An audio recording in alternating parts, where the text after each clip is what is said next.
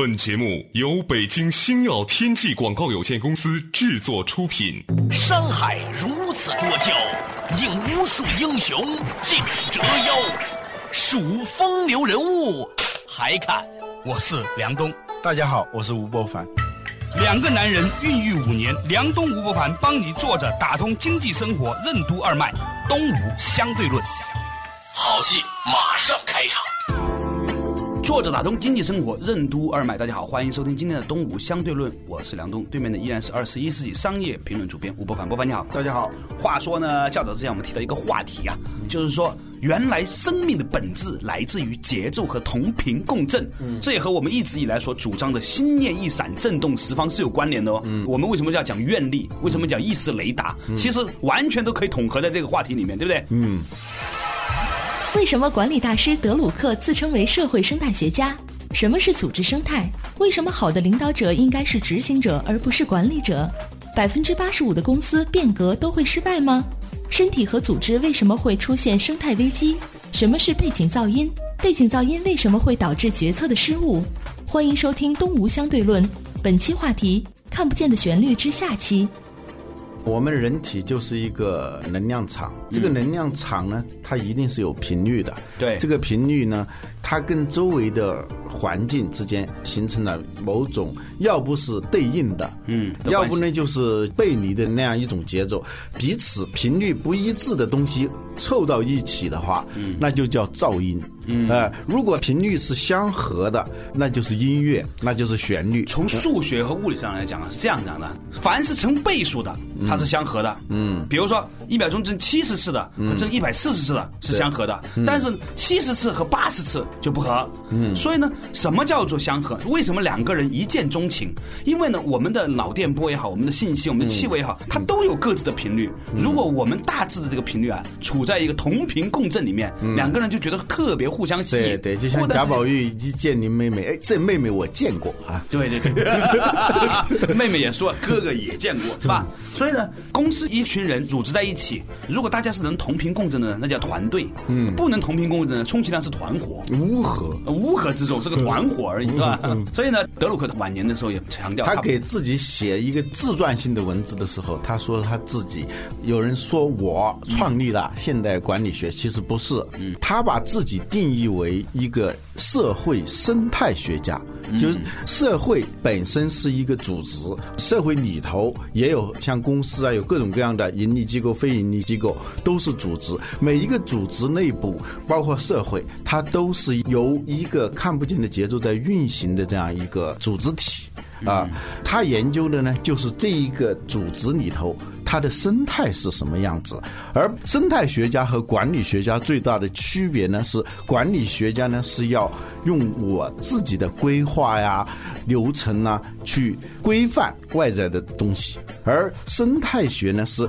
承认它周围实际上是存在着一个节奏的，存在着一个它自身运行的一个可能性。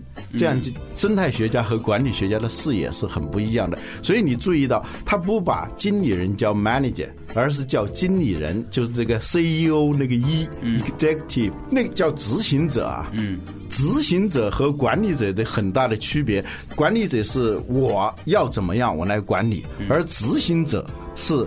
根据某一个东西，你就是公司里头老大，你只是一个首席执行官。嗯，你要做的事情是执行一个更高的东西，而不是对，而不是自作主张。所以他就反对把这个经理人叫做管理者，他不喜欢管理这个词。哎，这是很奇怪的一个事。对，原因就在于。他看到了组织内部，他是有他自身的非人力所能为的一些东西，嗯，包括我们的身体。前一阵很流行一本书，叫什么《人体使用手册》。对，我觉得他有些地方说的有道理，但是总体上我不太认可他的观点。为什么呢？因为他把人的身体当成是个工具，如何使用？嗯，实际上是人体，它是需要你去关注它，你去适应它。由它自身来管理自己，而不是你去使用它。呃，就像对待小孩儿，《道德经》里讲“养而不宰”嘛。嗯，不管是对小孩儿还是君主对臣民，都是养而不宰，幼而不恃，是吧？是那样一种心态。而善待我们的身体的最好的办法，是让身体自己去运行，不要去干扰它。不要去用你的人为的一些计划呀，用人为的一些措施啊，去扰乱它自身的节奏。我们现在的生态危机，实际上是人用自己的一套方法去干扰自然、改造自然，结果呢，这个自然自身的原来运行好好的一套系统，被你给破坏了。对，这个时候就出现了很大的问题。有一本书叫《病人地球》，说地球现在是一个病人了，我们需要治疗它。嗯，我们身体呢为什么会生病？是因为我们身体自身的那个生态被破坏了。嗯，这个生命它自己的节奏感真是很有意思。比如说哈，我到一个餐厅吃饭，我在看这个厨师在切菜，嗯，他如果切的哒哒哒哒哒哒哒哒哒。这种厨师呢，我觉得他会炒出好吃的菜来。嗯，因为这个厨师啊，就算他没有学过音乐啊，嗯，他身体里面的那个节奏马达，嗯，还有效，你知道吧？嗯嗯。所以小孩子为什么要学点音乐？不是说学完以后抠女用，是吧？那个是次等而下的。其实学点音乐是干什么呢？哦，你知道说事情是有节奏的。嗯，我们以前骑过马就知道，如果你的震动啊，你跟马的那个整个震动一起的时候呢，你就不累，马也不累。如果每一次马背往上的时候，你屁股往下，马也累，你也累，没坐多久啊，马就累死在地上了。而那个好多管理者也是这样的。对对对对，他管理一个公司的时候，他跟那节奏不对的话，空降过来很高调，几天就不行了。对，在现实生活当中啊，你总能发现有一些人呢，特别不着调了。他在一群人里面走着吧，他都能够走的步调跟所有人不一样的，嗯然后所有人都觉得他很难。受他在这个地方的时候，所有人就觉得很拘谨。为什么？他只要在那儿，他所释放出来的那个频率啊，嗯 就是让所有人都不舒服的。他不着调嘛？对啊，不着大家的调。对对对对对对。所以呢，我现在越来越理解。王文公教跟我说，他说，如果你要想锻炼身体，怎么做？嗯，他说，如果你游泳的时候，你把自己的游泳的动作啊，嗯，跟心跳的频率啊放在一个频率上的时候，嗯，你游三千米都不累。嗯，他说，那一些短跑运动员通常命都不长的原因是什么？是因为大。部分的人的心跳跳不到跑那么快的，所以很多搞短跑的人呐，其实身体很快就出现问题。有的时候不见得是心脏问题，器官也会出现问题。表面上看的是崴伤啊、拉伤啊这种技术性问题，那为什么别人不拉伤啊？你可以说是因为他长期这样不正当的使用自己的身体的时候，导致了身体内部的生态危机。哎，那我们今天这个话题呢，其实讲到这里的时候呢，想提到一个观念哈，就实际上是我们发现，在现实生活中，所有的事情都应该有某种节奏感，比如炒股，嗯。是吧？他们都说，实际上一个好的投资人是有某种的天生的敏感性的，你很难从市场上获得的某一些公开信息去判断这个公司好还是不好。当下的力量里头有一个词我很喜欢，叫背景噪音。嗯，就我们的行为和我们的思维，嗯，我们的身体，嗯，由于你对一个内在的自我的遗忘，你没有意识到它的存在，对，你就陷入到你自己制造的那一系列的噪音当中。而且你总是关不掉，哎，一直这个噪音就困扰着你，它也会引导你的，所以你的行为、你的语言非常的凌乱。非常的急迫，有时候呢又非常的迟缓，等等，你总是赶不上那个背景的音乐，而只是听到的是一种背景噪音。那么你在做决策的时候，做一个决策错一个，做一个错一个，怎么做怎么错？对，呃，传说中的点儿背嘛。对对，受诅咒了。实际上，当你的身体，当你的内心被那个背景噪音笼罩的时候，你就受诅咒了。嗯，你不可能有健康的身体和健康的企业。对，就像有些时候我们开车在长安街上走，是吧？嗯，你发现要是点儿背的话呢，每一个都是红灯；要是点儿顺的话呢，虽然都是堵车，但是你每一个正好赶着绿灯，那就很对。对，所以这就是什么呢？就是你这个车在整个车流里面，你所处的这个节奏感呐，和这个红绿灯的这个切换的这个节奏之间的那种契合度。嗯，生命和生活之中无处不在的这样的一种契合。如果我们是一个敏感的人啊，我们是一个天真的人，我们愿意听从这个节奏，而不是只是你的人为的。去干涉它的话呢，你会发现生活其实是走运并不难的。对呀，你天眼开通了，打引号的天眼，对，天耳开通了，对，你就能听到那个背景的音乐了。对，你做事情呢又不匆忙，又省事儿。而且它能够有效率、有成效。对而如果你听不到那个东西，满耳都是这些背景噪音的话，首先你很累，嗯，身心非常的疲惫，嗯，同时做出来的东西那肯定是不好的。嗯，好多女人都有这种经验，说心情好的时候做菜就好吃，心情不好的时候做出来的菜就很难吃。是因为就跟你刚才说的，以噪音为背景的时候，他做出来的事情，他不可能是好的。嗯，而且呢，他在吃的时候，他也不是按照一个内在的旋律和节奏点去体会这个食物哈。我们都知道说，食物也好啊，颜色也好，方位也好，它都有代表着所谓的频率的，嗯，对吧？你做事情啊，你感受啊，都是东一榔头西一棒子，这就是噪音嘛。对，为什么百分之八十五的公司的变革都会失败呢？为什么呢？是因为那个旋律它没有找到，整个的气场他没有感受到。所以为什么有些改革者死的很难看呢？嗯因为他在不合适的时候，嗯，做了不合适的事情。我们对比一下，你看法国革命和英国革命哈，嗯嗯，哎，法国革命断头台的人都特别多，一会儿是罗伯斯比尔上断头台，过几天呃是安托瓦雷特王后上断头台，对。哎过了三个月，罗伯斯比尔本人也上断头台，一会儿这个又复辟了，弄来弄去，它实际上都是一些没有节奏的、没有旋律的一些行为。所以法国的差不多有一百年的历史都是东一榔头西一棒子的，对而英国的那种光荣革命，它相对是一个平缓的。它进入到一种旋律里头，对它做事情，他就发展的非常快。本来法国的科学啊、艺术啊，都是比英国要强得多的。对对对但是他们就是因为没有找到自己的主旋律，嗯嗯，所以差不多有一百年的时间就是在折腾。所以不折腾真的是智慧啊！嗯，智慧其实很简单，不是说你自己自作聪明，那都不叫智慧。对是仔细你自己的那些妄为妄念。终止你的背景噪音，感受到一个潜在的一个谱，那就叫靠谱了。嗯啊，你做事不靠谱，是因为那个谱你都没有感受到，所以就会出现这种东一榔头西一棒子的这种状况。而我们每一个人最靠谱的事儿是什么呢？嗯，说出来真的很简单。每一个人来说，嗯，你最靠谱的事儿就是你的心跳。嗯，这个心跳是伴随你这一生的一个周而复始的旋律。我们有多少人真正的去靠谱的去感受过自己的心跳呢？我给大家一个特别好的一个建议哈，这个我已经试过好几次了。嗯，就是呢，你睡觉之前啊，根据这个心跳的这个节奏啊，一下一下的握紧你的手。嗯。大概握个二十下，你就突然觉得自己是无比的顺畅，然后呢就愉快的睡着了。醒来的时候，你再站一下呢，你就觉得很舒服，就站起来了。就像那个跳舞的时候，你跟不上那个节拍的时候，你不妨停下来，嗯，不要不停的赶那个节奏，越赶越乱。对。呃，我们在身体调息嘛，嗯。嗯，息呢这个词很有意思啊，嗯，息呢一方面是指停止、休息、休息，对啊，同时呢，息呢它恰恰不是停止，是生长的意思。嗯。那么稍事休息，马上继续回来。东吴相对论，什么是奥弗学？如何正确的休闲？为什么说休闲不是工作的终止，而是对工作的调整？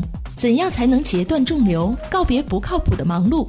为什么无论在任何情况下都要保持正确节奏？为什么要静听心音？怎样才能真正的鼓舞士气？欢迎继续收听《东吴相对论》，本期话题：看不见的旋律之下期。梁东吴不凡帮你坐着打通经济生活任督二脉，东吴相对论。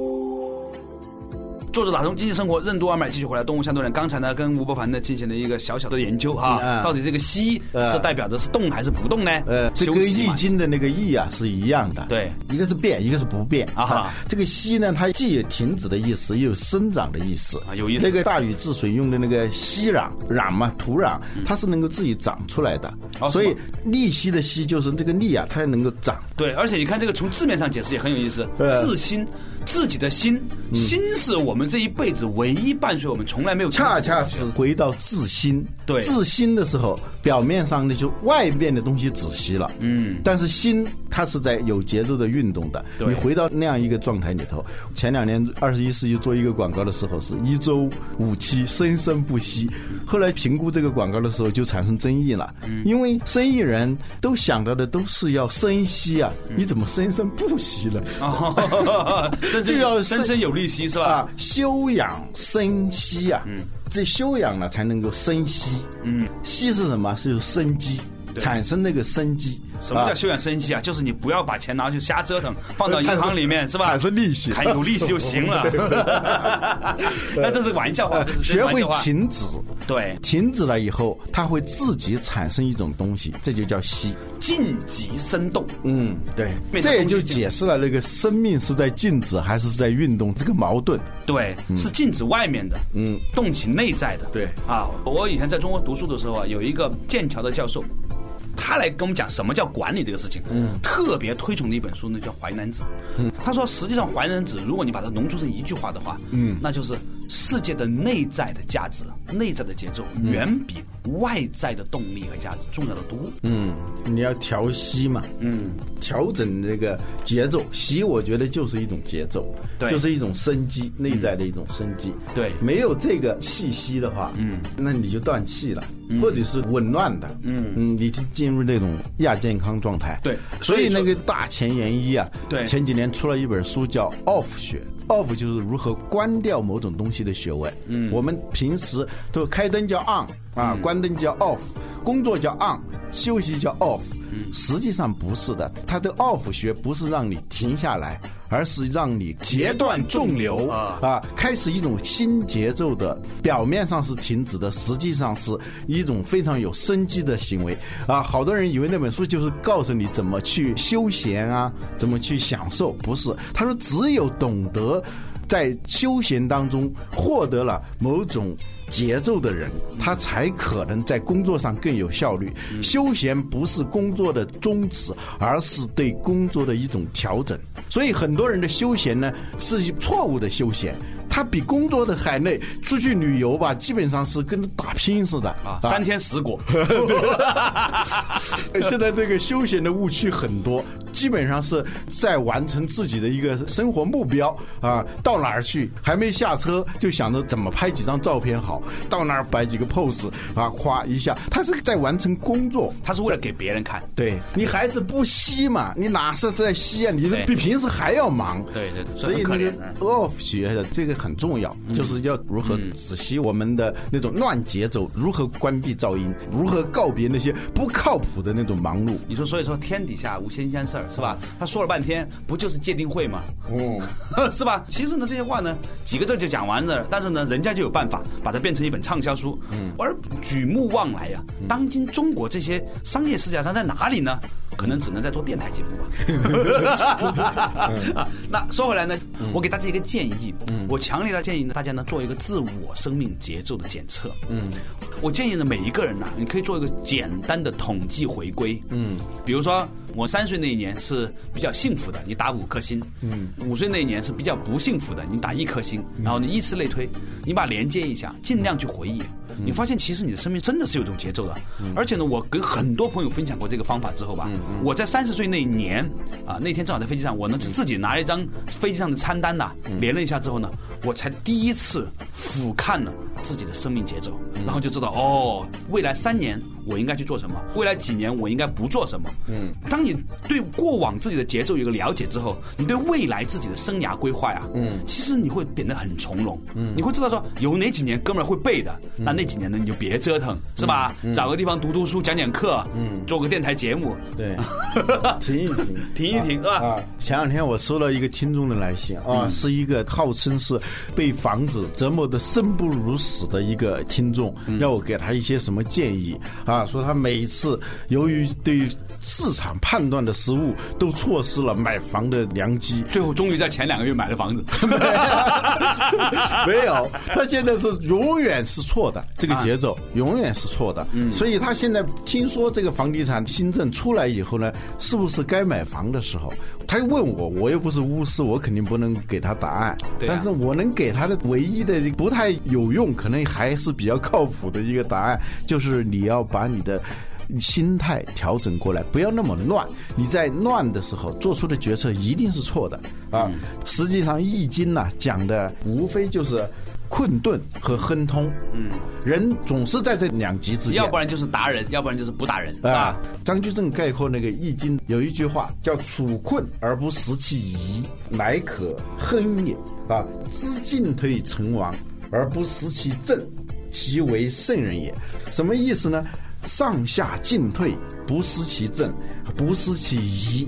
这都是我们说的那个谱啊，你目前还没有感受到的，甚至你不相信的那一个看不见的主旋律，嗯，你没有靠谱，你很离谱，最后呢，你就困顿之中啊做的行为，它一定是错的。所以呢，你不管是亨通的时候，还是困顿的时候，你都要不失其正。有时候亨通的时候，你湿气正了以后啊，成喜而多事，做出的那些决策，马上就埋下祸根。嗯，是的，你看到今天很多烟消云损的这个大公司，曾经风云的公司，之所以变成今天这个样子，很大程度上也是跟他们最成功的时候做的某一些鲁莽、嗯、愚蠢的决定有关，是吧？这不靠谱了吗？人生也是如此哈、嗯。那如何能够理解自己的谱？如何能够理解天地之间的谱？能够理解你所在的公司的谱？你随身携带其实就有一个谱，就你刚才说的，我们的心跳，对。我们的身体内在的这种节奏。所以我特别想定制实在你不知道谱在哪里的时候，对你就听你的心跳，感受你的呼吸。它不能给你什么答案的时候，但是你的心可以慢慢的静下来。对对对对对，所以我现在特别想去定制一批啊听诊器，做一个很好的礼物送给大家。嗯啊，《道德经》里面有句话叫“静听心音”。嗯，其实呢，如果你没事儿的时候啊，搞个行为艺术，每天拿三次听一下自己心跳，你会发现很有意思。而且呢，有一个老中医啊跟我讲如何学习脉学，最简单的方法，他说没事儿等车站着拉屎什么的时候。都自己左手摸自己右手脉，右手摸自己左手脉。你摸多了之后啊，傻子都知道哦，原来拉完屎之后是这样的，吃完饭之后是这样的。然后你慢慢慢慢的，你就知道什么叫做脉了。嗯啊，很好。听心音呐、心音就是意啊。对这个意字怎么写的？哦，对哦，啊真正的意是心音啊，我们现在都是啊伪意，是吧？人为的意。身体状态处于一种完全是无意识的那种状态，或者是一种心不在焉的状态，嗯是因为你听不见心音了、你的意就失去了意嘛。嗯，意义失去，你做的事情，你说的话也就失去意义了。对对对对对，我那天呢跟他们说，那如果一个人自己的心音不够有力，然后呢不够有节奏，该怎么办？嗯，后来他们告诉我说，你看古代啊，那些大的那些聚会、祭司啊、原始部落，包括你看《阿凡达》，他们怎么样调这个节奏呢？嗯，都用鼓的哦，所以叫一鼓作气啊。嗯，古代啊，因为它跟自然连得很近呐、什么东西它跟音乐是连在一起的。对对对，我现在想起来，我小的时候还能够听见大家干活的时候还会唱歌啊，叫劳动的号子嘛。对呀啊，包括这个打鼓场上，嗯那个很自然的那些妇女，她就会唱起来。对啊，在水利工地上，老远就能听见那种劳动的号子。它那个号子是一种节奏，就打夯的时候吧，啊一定要有一个人来叫这个号子的。嗯，他呢一叫的话，大家的力才会一起使，要不然那个夯你是抬不起来的。对你在用力，他不用力。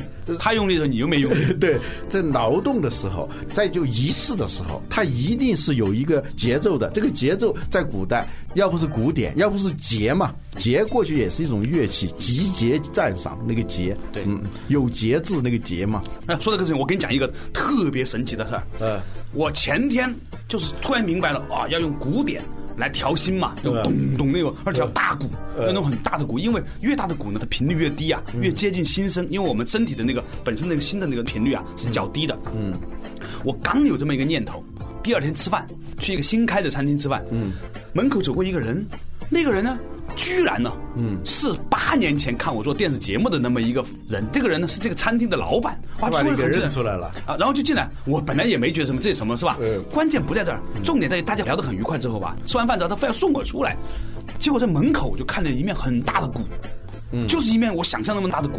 哎，我说哎这鼓真帅啊！他说你喜欢你拿去，我说不能不能，我不能说哦你们这服务员长得真漂亮，你叫我拿走吧，是吧？不不能这样，不能这样，是吧？他说不是，我现在很想把它拿走，因为它挡着我的广告牌。说我正在想我这面一面鼓的时候，这面鼓就真的在我面前了，在一天时间二十四小时之内哦，就真是那么大的一面哦，所以我就很高兴，把它运回了我自己的那个药房啊。王维公教授的那个台湾那个老师，他告诉我说，用这种鼓点那种咚咚那种声音呢，治心脏病的非常好。嗯，因为呢可以补心气嘛，你可以用这个鼓点配合这个病人的心跳的这个节奏，给他补他的心气。他说，嗯，屡试不爽。所以呢，我很想呢，过两天呢，让一个人呢站在两面大鼓中间，嗯，然后呢用听诊器听一下他的那个心的那个节奏，嗯，然后呢按照那个节奏呢，在他前后夹击，嘣 嘣，看看有什么效果。如果真的测完之后啊，心压能下来的话，那我觉得真这一件事是无量功德的事情，这心念一闪，震动十方。很好玩，很好玩。所以我们说要鼓舞士气。嗯，你知道鼓舞是什么意思吗？用鼓啊来带动那个舞。对，舞是一个形体动作，嗯，那个鼓呢是一种节奏，它的引导它的，嗯，我们经常说鼓舞，就以为是啊，你很行，你不错，这其实不叫鼓舞。你真的要鼓舞的话，你把你的团队想象成一个舞蹈队。啊，或者一个交响乐团。啊，对，你自己呢是发布这个鼓点的，发布这个节奏的人，对。鼓舞的意思呢，就是让整个团队的节奏要合一，嗯，合到哪儿呢？合到你的这个鼓点上头。同时呢，你的鼓点呢，要对他们形成一种渲染和烘托，使他们越跳越来劲。嗯，用节奏去带他们。对，所以呢，鼓舞的意思呢，就是制造一种强烈的氛围，把大家内在的能量都调动起来。调动起来的同时呢。又达到某种一致性，大家能量都起来了以后，你搞你的，我搞我的，那些整个就是要乱套的。所以鼓舞是两个意思，一个是要调动，第二个是要达到一种合一的节奏。对，好了，感谢大家收听今天的《动物相对论》，下一期再见，拜拜。